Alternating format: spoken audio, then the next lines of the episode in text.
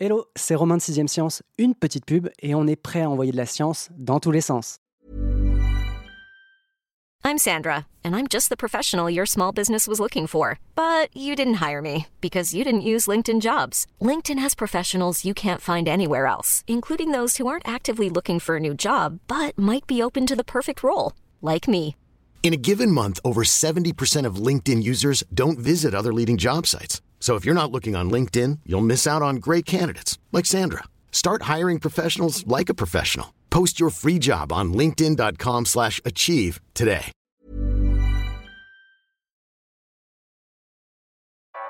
Vous écoutez 6ème Science.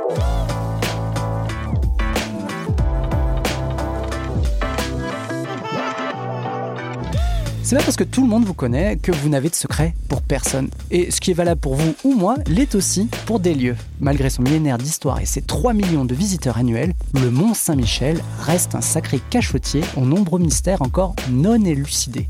Ou en passe de l'être, car les recherches en cours sur ce petit îlot inscrit au patrimoine mondial de l'UNESCO ont abouti à de jolies découvertes que l'on va s'empresser évidemment de partager avec vous. On en sait plus, mais on ne sait pas tout.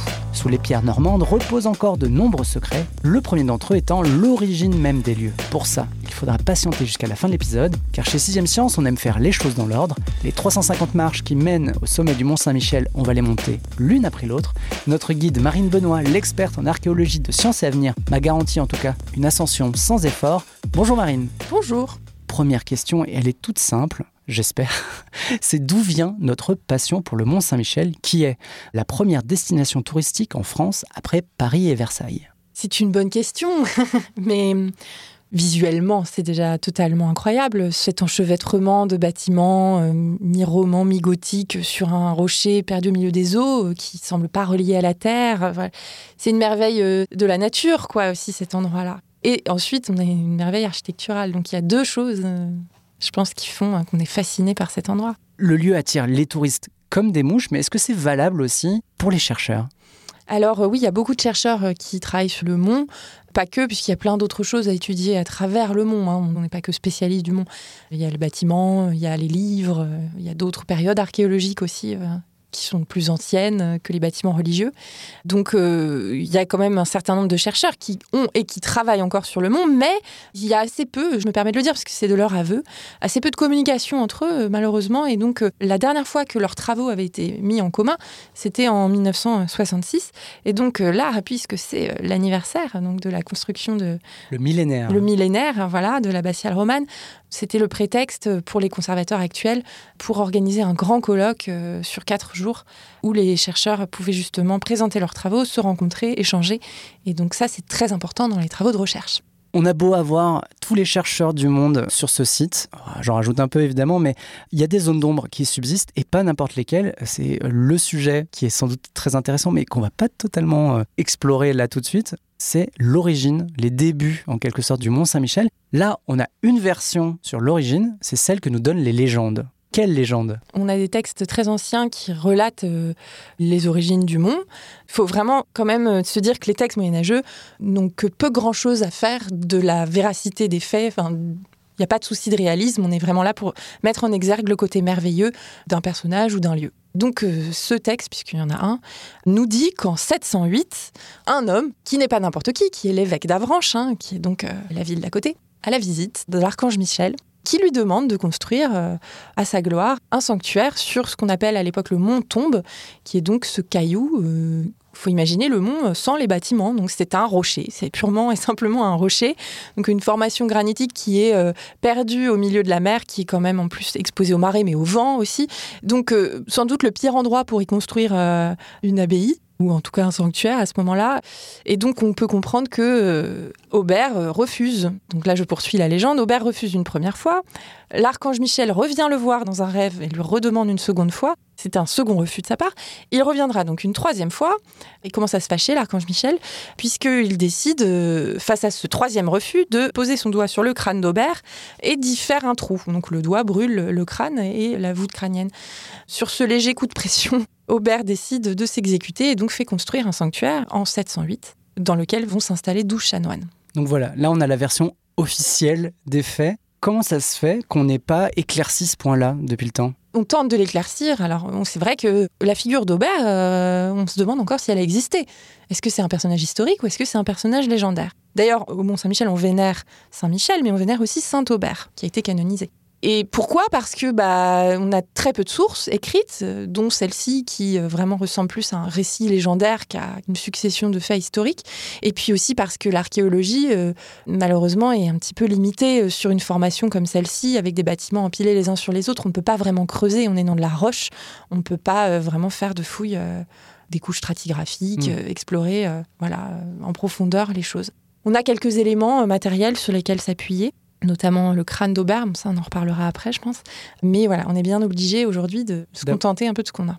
Mais c'est vrai qu'on peut s'attendre à ce qu'une initiative aussi folle et un lieu qui va devenir majestueux, mais dans le temps, hein, laisse des traces dans les écrits. Et on peut aussi s'attendre tout simplement à ce qu'une abbaye euh, ou un sanctuaire qui soit créé ait lui-même sa propre bibliothèque et ses propres récits. Comment ça se fait qu'on n'en ait pas de traces? On va dire que le Mont-Saint-Michel a un peu souffert sans doute de sa notoriété.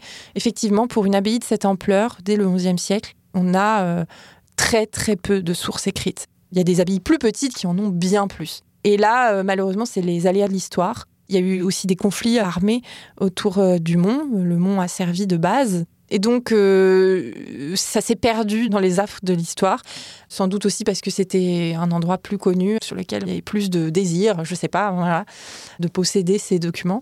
Et puis, bah, il y a eu euh, ensuite, euh, malheureusement, je pense que ce qui a achevé de rendre aussi pauvres les sources écrites, c'est les bombardements durant la Seconde Guerre mondiale. Il y a eu encore des pertes. Donc, nos scientifiques n'ont pas de bouquin à se mettre sous la dent. sur quoi ils vont s'appuyer pour remonter au début du Mont Saint-Michel? Alors, il y a quand même des fouilles hein, qui peuvent être faites, donc qui vont s'appuyer euh, fort heureusement sur l'archéologie, puisque c'est vraiment leur outil. On a des fouilles qui sont effectuées notamment dans les zones du village, donc qui est l'actuel village. En fait, ça n'a pas vraiment changé. Et puis, euh, on peut aussi euh, remonter, voir les fondations du bâtiment, essayer de comprendre un petit peu l'empilement, la succession, la chronologie de la construction. Donc, on va s'appuyer sur une chronologie du bâtiment pour essayer de mieux saisir cette histoire. Même en termes d'histoire, on dit que Saint-Michel fête en 2023 son millénaire, mais tu disais que Saint-Aubert avait été visité en 708. Ça fait un peu plus qu'un millénaire. Oui, alors on ne prend pas la date de 708 tout simplement parce qu'on n'a pas de trace du sanctuaire édifié par Aubert. On ne sait pas s'il a existé.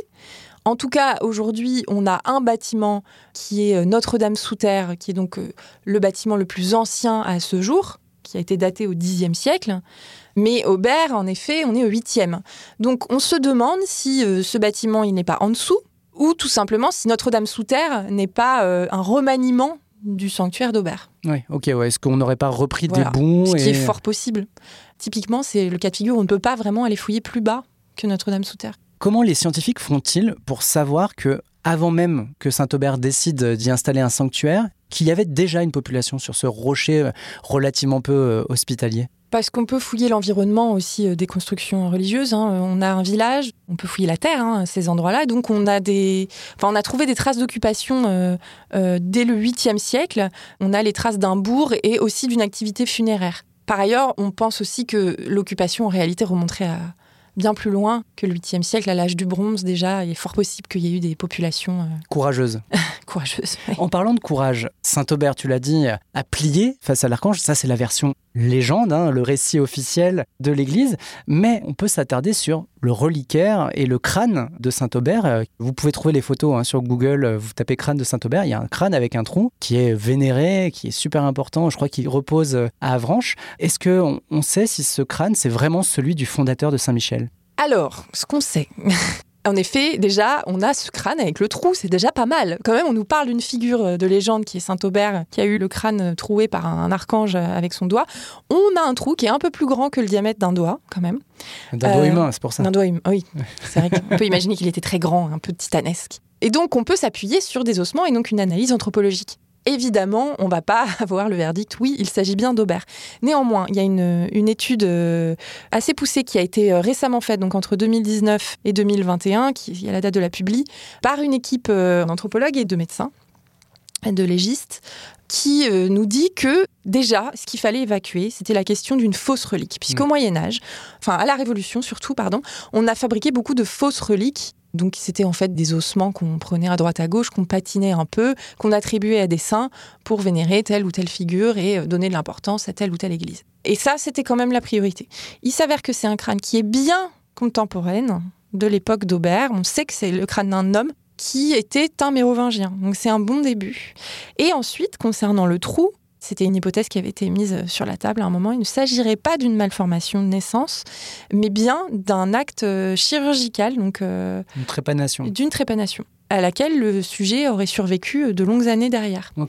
Donc euh, ça, euh, c'est simple, hein, il suffit d'observer, il y a un petit bourrelet osseux en fait qui s'est formé autour du trou, ce qui est une forme de cicatrisation osseuse qui prouve qu'il y a eu euh, cette cicatrisation, donc que c'est pas quelque chose de naissance. Mais c'est une opération qu'on réalisait plutôt pour guérir, entre guillemets, de la folie, non? Alors oui, ça pouvait être pratiqué pour ces raisons-là, mais euh, là, euh, pareil, on aurait pu penser que c'était un trou qui avait été effectué post-mortem pour Mm. euh, justement euh, rendre plus consistante euh, la légende. Or, c'est pas le cas. On sait que ça a été fait du vivant de l'individu. Honnêtement, là, c'est très difficile de répondre à cette question. Les raisons pour lesquelles euh, ce bonhomme avait un trou dans le crâne. Mais si jamais vous voulez l'observer, sachez que le crâne, cette année, est présenté euh, sur place hein, à Saint-Michel pour célébrer le millénaire de l'abbatiale. Alors j'utilise ce terme-là parce que j'aimerais bien que tu nous dises ce qu'est une abbatiale. Une abbatiale, c'est tout simplement euh, l'église d'une abbaye. Voilà, ça désigne le bâtiment, la structure architecturale. Et dans le cadre où on veut parler du lieu, du monastère, on parle d'abbaye et pas d'abbatiale. Et il y a une découverte qui concerne cette abbatiale, c'est que architecturalement, on la croyait faite d'un seul tenant, d'une seule époque, alors qu'en fait, c'est un peu un melting pot, on va dire, de différentes interventions. Exactement, oui. On se rend compte qu'il y a des interventions. Donc, enfin, une première phase de construction au XIe siècle, puis on a des, des traces de, de remaniement euh, et d'ajout au XIIe, et puis au XIIIe. En fait, on ne pensait pas que c'était si hétérogène. Ça, déjà, c'est une surprise pour les archéologues. Visuellement, ça paraît à peu près homogène. Oui, c'est important pour les archéologues et pour les historiens, parce que ça va déterminer le visage du mont. À quoi ressemblait le mont au XIe, au XIIe, au XIIIe Mm. Je sais qu'un historien avec qui j'ai pu discuter, euh, Fabien Paquet, me disait un de mes regrets, c'est de ne pas savoir à, à quoi ressemblait le mont quand on se tenait face à lui au XIe siècle. Ben voilà, c'est ce genre d'informations qui peuvent nous permettre de reconstituer cette image, cette photographie en fait. le village médiéval que tous les visiteurs connaissent, hein, avec euh, ces vendeurs de galettes euh, à l'entrée du village, cet aspect-là, qui est très public, très connu, abriterait lui aussi sa part de secret. Oui, parce que là, pareil, on pourrait pousser les fouilles plus loin. Alors, on sait que le mont a- est devenu très tôt hein, dans l'histoire un lieu de pèlerinage. Et donc, en fait, là où il y a les boutiques actuelles, les glaciers, les restaurants, etc., il y avait déjà des boutiques, des petites enseignes dans lesquelles on vendait des souvenirs aux pèlerins. Et donc, on peut très bien aussi euh, retracer euh, toute un- une histoire plus vernaculaire, on va dire, Mm. peut-être, peut-être un peu moins glorieuse, un peu La moins- vie du voilà. quotidien. La vie euh, du quotidien à ces niveaux-là du mont. C'est précisément à ces endroits-là qu'on pourrait pousser les fouilles, euh, les multiplier pour recueillir plus d'informations sur ces occupations euh, antérieures, plus anciennes, qui remonteraient, on pense, à l'âge du bronze. On a beaucoup parlé des débuts du Mont Saint-Michel, même si on n'a pas toutes les billes hein, pour comprendre tout ce qui a pu se passer. Mais quelles sont les autres périodes marquantes dans l'histoire de l'abbaye, mais aussi plus généralement du Mont Saint-Michel? On peut en détacher deux. Pendant la guerre de Cent Ans, le mont va devenir une forteresse, euh, donc militaire. Il va prendre son aspect un peu guerrier. Et puis, euh, au XVIIIe siècle, euh, il va devenir une prison. Voilà. Donc, euh, avec des conditions de- carcérales, euh, on l'imagine relativement difficiles. Alors sur une note moins historique, peut-être moins grave, hein, plus euh, touristique, j'ai découvert dans ton dossier que le Mont Saint-Michel était copié de par le monde, mais qu'il était lui-même fortement inspiré d'un autre lieu. Est-ce que tu peux me dire qui est le copieur et qui est le copié Alors, les copieurs, hein, c'est les Anglais.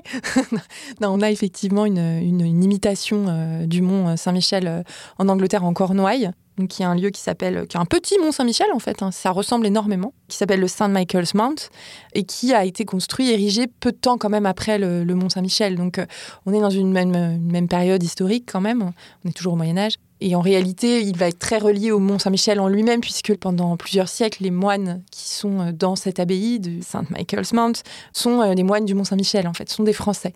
Et ce n'est que plus tard, donc euh, Henri V d'Angleterre va à un moment euh, redonner euh, le lieu aux Anglais. Ça, c'est donc pour les copieurs. Il est très beau, hein, on le voit en photo dans le dossier. oui, euh, il est très beau. Oui, oui, il est très beau. Les copiers, ce sont les Italiens.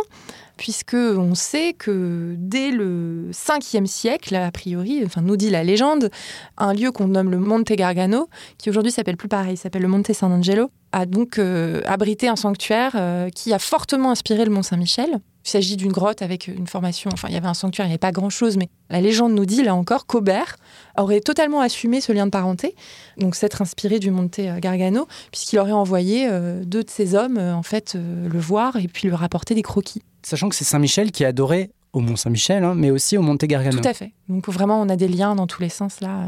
Saint-Michel, il a imposé sa patte, imposé, posé son, doigt sur l'Europe, à ce moment-là, sur l'Europe occidentale.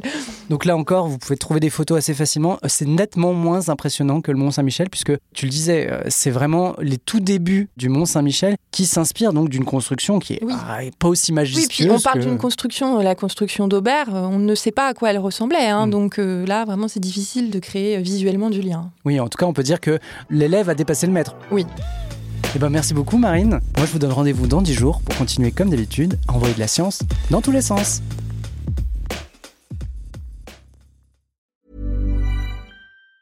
Planning for your next trip? Elevate your travel style with Quince. Quince has all the jet-setting essentials you'll want for your next getaway, like European linen, premium luggage options, buttery soft Italian leather bags and so much more. And it's all priced at 50 to 80% less than similar brands. Plus, Quince only works with factories that use safe and ethical manufacturing practices. Pack your bags with high-quality essentials you'll be wearing for vacations to come with Quince. Go to quince.com slash trip for free shipping and 365-day returns.